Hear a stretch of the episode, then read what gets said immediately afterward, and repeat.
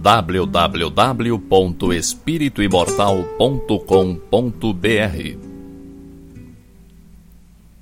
Cinco minutos de Espiritismo visando a reflexão.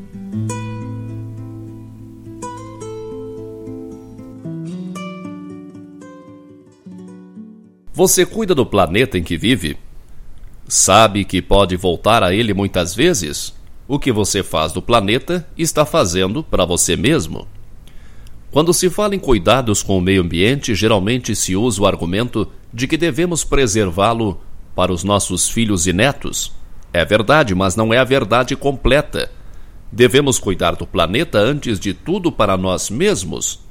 Pode me chamar de egoísta, mas é que sou reencarnacionista. Voltarei aqui e quero reencontrar a casa o menos bagunçada possível. Permita-me dizer que você também voltará. Muitas vezes ainda. Não estamos com essa bola toda de carimbar o passaporte para um planeta mais evoluído. Sinto muito. E você sabe que a Terra está passando por um momento de transição. Está deixando de ser um planeta de provas e expiações para se tornar um planeta de regeneração. Isso significa que aqueles que não se ajustam moralmente com a nova categoria planetária terão que deixar a Terra para um mundo inferior onde terão que ajudar no desenvolvimento dos seres locais muito atrasados em relação a nós. Mas isso é assunto para outra hora. Eu só citei a transição para deixar claro que o que nos resta é nos esforçarmos para permanecermos aqui, na velha e boa terra. Eu, particularmente, gosto muito daqui.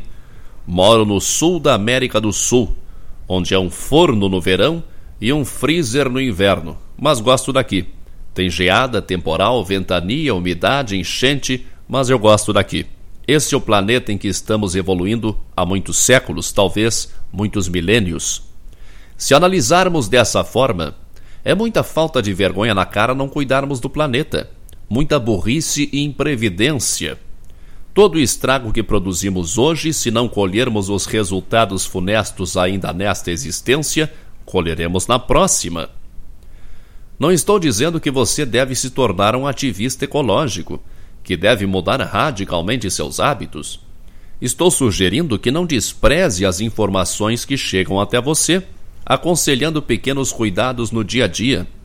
Estou pedindo que seja grato à internet por tudo que ela nos oferece de informação e procure descobrir uma ou duas coisas que possa fazer todos os dias sem que isso exija um grande esforço. Nosso maior problema, talvez, seja achar que pequenas ações não vão adiantar nada. Realmente, as ações isoladas de cada um não acrescentam muito. Mas fazemos o que podemos, e o que podemos fazer é a nossa parte. Não se preocupe com os outros. Oriente-os, se puder. Mas o que importa é a sua parte. O Espiritismo nos orienta incessantemente para que controlemos nossos pensamentos. Claro que não é só o Espiritismo que recomenda o controle dos pensamentos, muitas outras correntes de pensamento também têm esse enfoque. Só que o Espiritismo vai além da simples recomendação e investiga os impactos que os miasmas astrais, as formas pensamentos, pensamentos poluídos de um modo geral, causam no plano astral. Você já ouviu falar de umbral, é claro.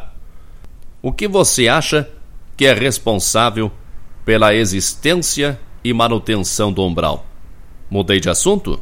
Apenas quis demonstrar que o Espiritismo nos ensina a não poluirmos o meio ambiente astral. E a ecologia nos demonstra cada vez mais que não devemos poluir o meio ambiente material. Tudo está interligado e somos nós os responsáveis por tudo. Você já se deu conta da responsabilidade que temos? Porque não vale colocar Deus na história nem Jesus, nem santo, nem anjo, nem espírito protetor. Deus criou o planeta e nos emprestou. Nós devemos cuidar dele. Só nós. Que Deus nos ilumine sempre. www.espirituimortal.com.br Cinco minutos de Espiritismo visando a reflexão.